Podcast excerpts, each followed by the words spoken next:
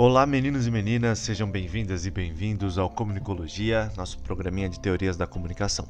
Eu sou o professor Tiago Mota e se você está aqui, provavelmente é porque é um dos meus estudantes, mas se não for o caso, não se sinta perdido, pode puxar a cadeira e ficar por aqui com a gente. Lembrando que esse programa também serve para vocês, meus alunos e alunas, é, tirarem dúvidas ou sugerirem assuntos para a gente debater. Se passar alguma coisa bacana aí pela cabeça, basta escrever para o comunicology.gmail.com com Y no final, ou mandar um alô ali pelo Google Classroom ou outros modos aí de entrar em contato comigo. Bom, o episódio de hoje é o segundo dessa série mais introdutória sobre o campo da comunicação. Então, no último episódio a gente falou, é, fez um panorama pelas principais escolas da comunicação e hoje nosso objetivo é apresentar alguns dos principais nomes é, desse nosso campo de pesquisa. Como a gente discutiu da última vez, as ciências da comunicação não têm a teoria que explica absolutamente tudo sobre os fenômenos comunicacionais. O que temos são perspectivas distintas que fazem diferentes perguntas para esses fenômenos e por isso mesmo chegam a diferentes respostas ou diferentes análises sobre eles. Agora, isso não é ruim, não, pelo contrário. Essa diversidade de abordagens teóricas é justamente o que deixa a ciência da comunicação tão intrigante e revela, na verdade, a complexidade dos fenômenos da comunicação, que não podem ser mesmo explicados por um jeito só ou por uma resposta mais ou menos absoluta. São muitos os nomes é, das ciências da comunicação, então é claro que a gente não vai dar conta de todo mundo. As chances aí de eu realizar alguma injustiça ao deixar a gente de fora é muito grande, até porque toda seleção é de alguma maneira também uma redução. Mas alguns nomes que de repente não aparecerem por aqui com certeza serão citados em sala de aula. E não se desesperem, a gente só está apresentando algumas pessoas, algumas ideias que com certeza ao longo do ano a gente vai aprofundar um pouquinho mais e desenvolver mais sobre os legados que eles deixaram.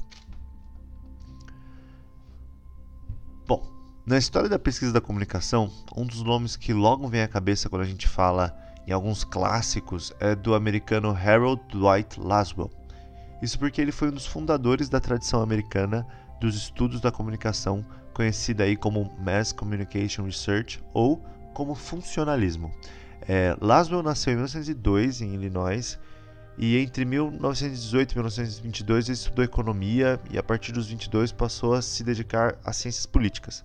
Nessa época, já a partir dos anos 20, a influência dos meios de comunicação de massa nos Estados Unidos já era enorme e seria bastante difícil para um cientista político como Laswell não discutir os efeitos dessa comunicação de massa. Então, entre os anos 30 e 40, Laswell sela seu vínculo com a comunicação discutindo principalmente o papel da propaganda na formação da opinião pública. Lembrando que essa época em que Laszlo escreveu era justamente a era de grande influência da propaganda política, fosse ela soviética, por um lado, fosse ela americana, fosse ela nazista, inclusive. É, em 1940, ele chefiou uma divisão experimental de estudos da comunicação de guerra, cujo objetivo era desenvolver novas estratégias de comunicação para gestores públicos da época. Por que o Laswell foi importante? Bom, ele fez parte do primeiro grupo de teóricos que desenvolveu uma, base empírica para os estudos da comunicação, retirando a discussão sobre os meios de massa daquele senso comum e construindo os primeiros passos do que seria a pesquisa na área. Fazendo dobradinha com Lasbel, da mesma escola, portanto, também tivemos o Paul Lazarsfeld como outro grande nome. Ele nasceu em Viena, no começo do século XX, e teve uma formação muito diversa. A princípio, ele era um estudioso da matemática e da estatística, mas ele também foi influenciado pela psicologia. É, e em 1929 ele funda um instituto de pesquisa para psicologia social. Em 32 ele se muda para os Estados Unidos com uma bolsa de estudos financiada pela Fundação Rockefeller e com o término dessa bolsa ele volta para a Europa. Só tinha um probleminha. Lazarsfeld fazia parte do Partido Socialista da Áustria, às vésperas da Segunda Guerra Mundial, no auge do Império Austro-Húngaro. É, o partido é considerado ilegal, ilegal em 1934 e Lazars, Lazarsfeld vai para os Estados Unidos de vez para fugir da perseguição política.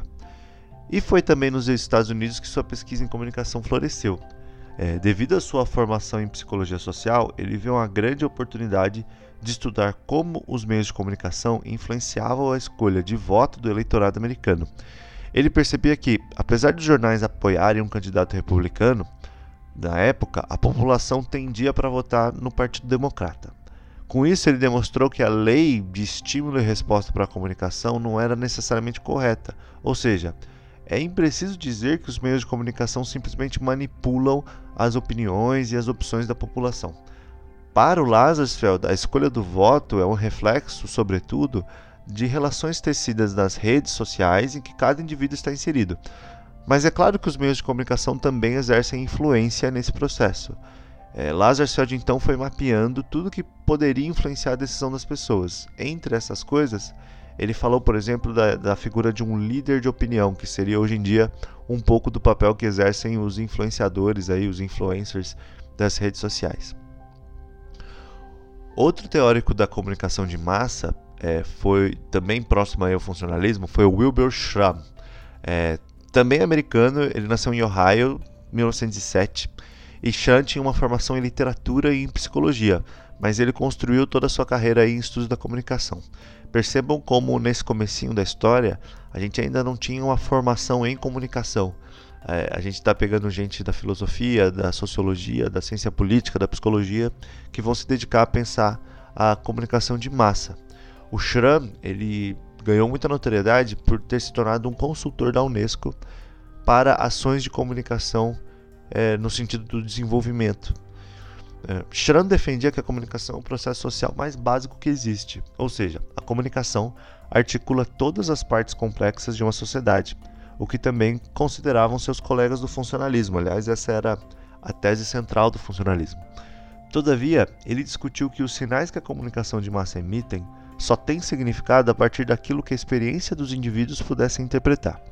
Com essa premissa, ele propôs um esquema de comunicação que não era mais linear, emissor e receptor, sabe? Tipo, alguém diz alguma coisa para alguém. Mas que permitisse a figura de um ciclo de feedback, emissor, receptor, emissor. Ou seja, alguém emite, alguém recebe, e esse alguém que recebe também pode emitir e devolver para o emissor algum, algum outro conteúdo. É, as, isto é, as pessoas que consomem os meios de comunicação também influenciam a produção da comunicação e não apenas engolem tudo que elas recebem, simplesmente. Essa era a tese do Schramm e que, que esses três autores dão um, um, uma bela sensação do que foi o funcionalismo aí no início do século XX. Mas a ciência da comunicação não nasceu apenas da contribuição que os funcionalistas fizeram. É, do outro lado, havia também a chamada Escola de Frankfurt, que introduziu uma crítica aos sistemas de comunicação midiáticos da sua época a partir do método materialista histórico. É, sem dúvida, o nome mais representativo do que é a Escola de Frankfurt é o de Theodor Adorno. Filósofo de formação, o Adorno foi um homem interdisciplinar. Ele fez filosofia, mas também desenvolveu estudos na área da música, da psicologia e da sociologia. De forte influência marxista, o Adorno demonstrou em seus estudos que tanto a consciência quanto a inconsciência dos indivíduos são fortemente dependentes do ser social ou da posição social que aquele indivíduo ocupa. Esse pensamento foi para é, esse pensamento foi como ele encarou a comunicação também. Junto a um outro carinha chamado Max Horkheimer, Adorno assinou um livro chamado Dialética do Esclarecimento, em que ele é bastante crítico do sistema capitalista e do conjunto ideológico que permitiu o desenvolvimento do capitalismo. É, nele há um capítulo nesse livro chamado A Indústria Cultural. Lá o Adorno defendia que a técnica que favoreceu a produção em massa de produtos culturais, como rádio e cinema principalmente, constitui uma homogeneização das artes e das expressões culturais possíveis. É, isso no sentido da consolidação de um conjunto ideológico do capitalismo, trocando em miúdos, o capitalismo transformou a cultura em produto por meio da mídia. Certamente polêmica, essa tese frankfurtiana ofereceu, todavia, um contraponto importante ao funcionalismo e gerou um embate entre esses dois. Esse embate, dessa perspectiva crítica com uma perspectiva mais integrada, é, que fez criar a ciência da comunicação do século XX. Ela basicamente ficou indo e voltando nesse embate, nessas posições entre a tradição americana e a tradição frankfurtiana. Mas sobre os frankfurtianos a gente ainda vai trabalhar bastante em sala de aula. Eu queria aproveitar também o podcast para a gente falar de alguns outros autores importantes sobre os quais a gente nem sempre vai conseguir é, se dedicar com a devida atenção, com o devido cuidado. Um desses autores importantíssimos foi um francês chamado Ferdinand de Saussure. Perdoe o meu francês. É, ele foi um pensador e linguista que formou os estudos de linguagem na França, também conhecidos como semiologia. Em seu curso de linguística geral, Saussure introduziu uma teoria do signo. Ao longo das aulas, a gente vai discutir direitinho o que é um signo, mas em linhas gerais, o uso do termo signo nasce mesmo na linguística para tentar compreender como certas palavras passam a representar certos objetos. Por exemplo, a palavra podcast é um signo para esse formato de programas de áudio pela internet. É, existe uma longa tradição, principalmente na filosofia, em discutir se a linguagem consegue representar de fato a realidade. Então, a palavra podcast realmente expressa a realidade do que é este programa, por exemplo. É, o que o Sassur contribuiu bastante nesse debate foi pela crítica de uma concepção da linguagem com apenas nomenclatura, ou seja, a linguagem com apenas a capacidade de dar nome às coisas. O que ele defende é que a língua estabelece uma relação não entre nomes e objetos, mas entre diferentes nomes entre si, diferentes termos. Por exemplo, para eu poder explicar o que é o signo podcast, eu tive que usar outros signos: o signo programa, o signo formato, o signo áudio, tudo isso. Para eu poder explicar o que é uma cadeira, eu preciso recorrer a outros termos que deem conta do que é uma cadeira. Né? E é isso que o Satsuri demonstrou.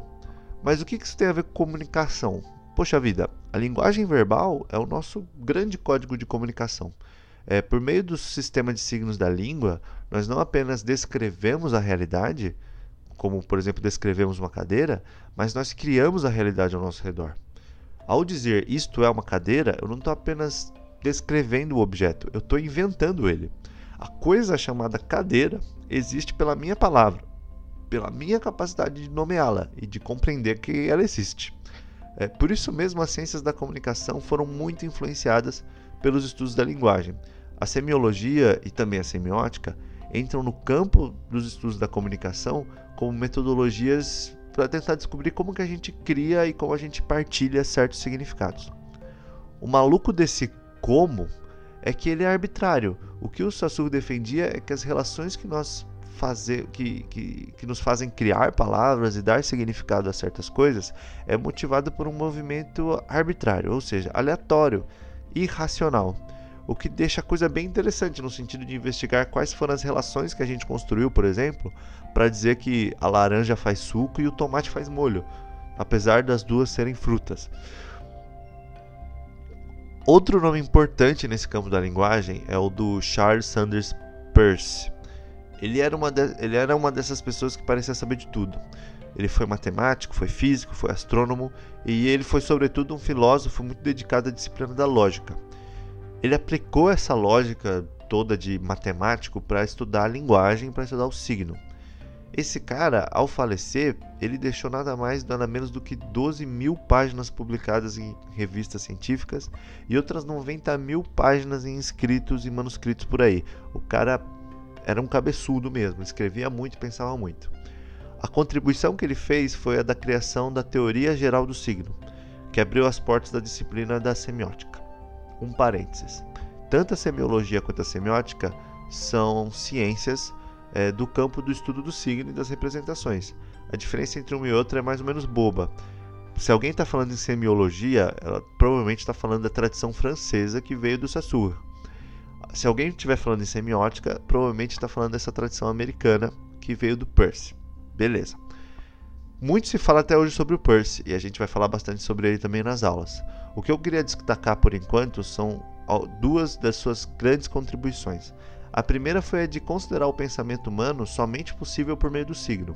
Isto é, nós pensamos por meio de representações. Dificilmente é possível pensar em qualquer coisa que não seja por palavras, por exemplo.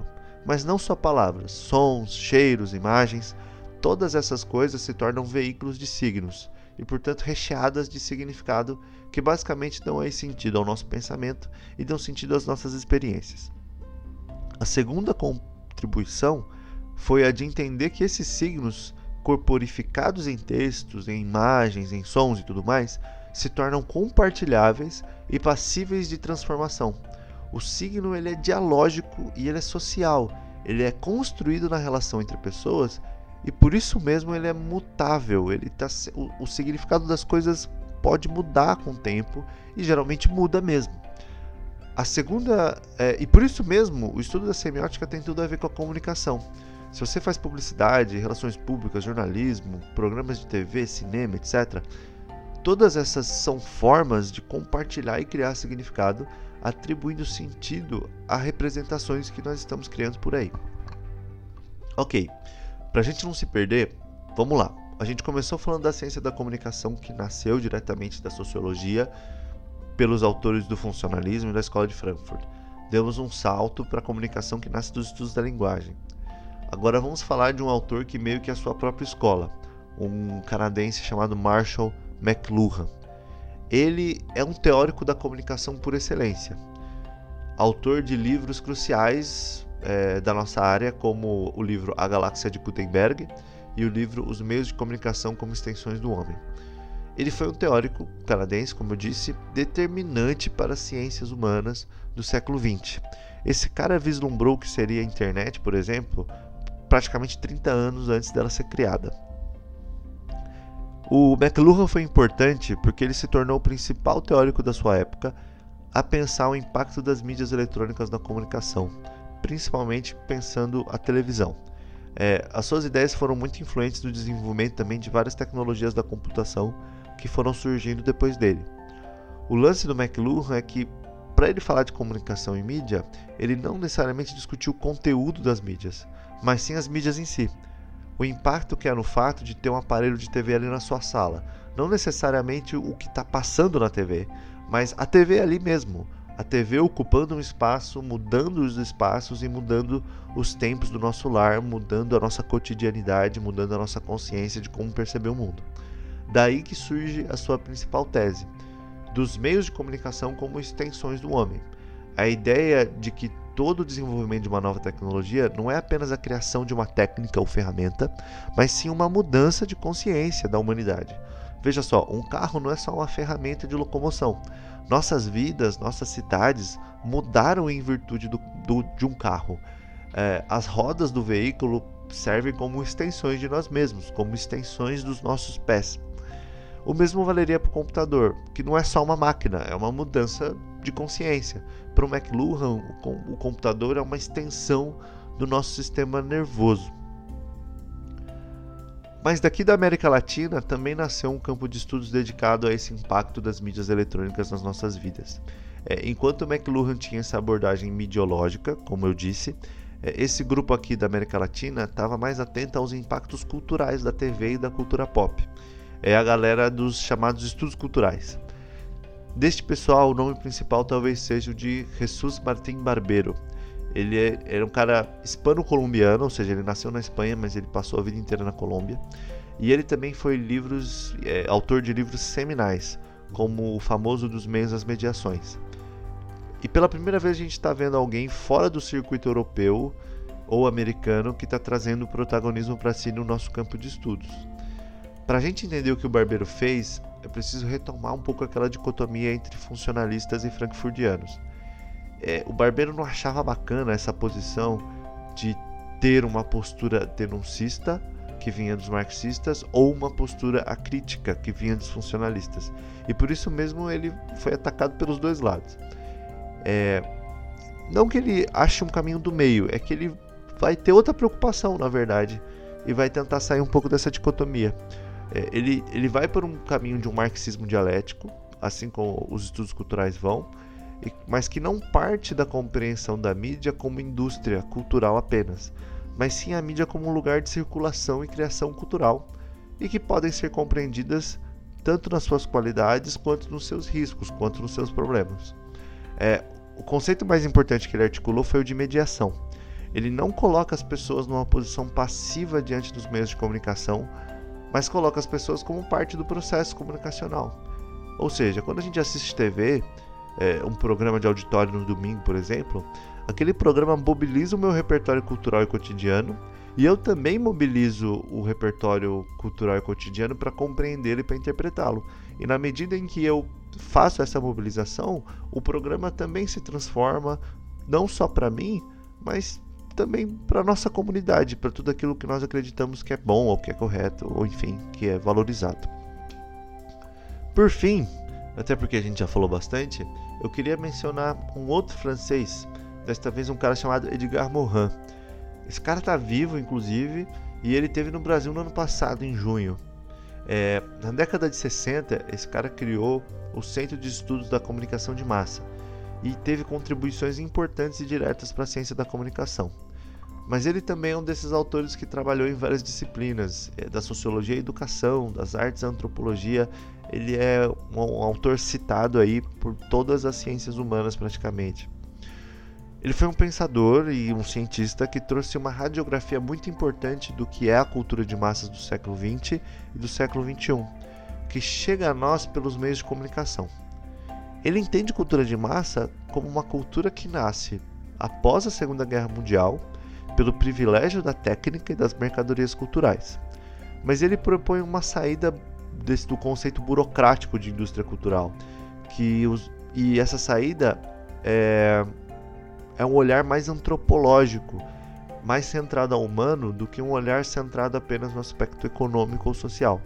Ele trabalha, por exemplo, com o tema do imaginário da comunicação, ou seja, o conjunto de imagens e outros grandes agregados simbólicos que circulam entre nós pela TV ou pelo cinema ou pela internet e que nós também mobilizamos e nós aprendemos e nós nos apropriamos quando a gente está de frente dos meios de comunicação. Bom, falei bastante. E com certeza eu estou deixando muita gente importante de fora e muita ideia boa também ficou bastante superficial. Mas a intenção era mesmo dar um panorama para a gente começar a ouvir alguns nomes e se familiarizar com eles, de modo a gente, que a gente possa entender onde é que a gente está pisando. Para quem quer se aprofundar sobre esses nomes, a dica é um livro clássico, é, perdão, a dica é um livro que chama Clássicos da Comunicação, Os Teóricos. É, Vou repetir Clássicos da Comunicação os Teóricos. Esse livro foi organizado pelo Leonel Aguiar e pela Adriana Barsotti. O outro livro também que eu, que eu indico é o livro Teorias da Comunicação, do professor Luiz Mauro Samartino. Então, se você quiser ter um panorama do que são as ciências da comunicação, esses dois livros são muito importantes. Ficou alguma dúvida? Algo que vale a pena aprofundar? Então escreva lá no comunicolo.gmail.com ou manda um alô no Google Classroom ou da maneira que você preferir, tá bom? Um forte abraço.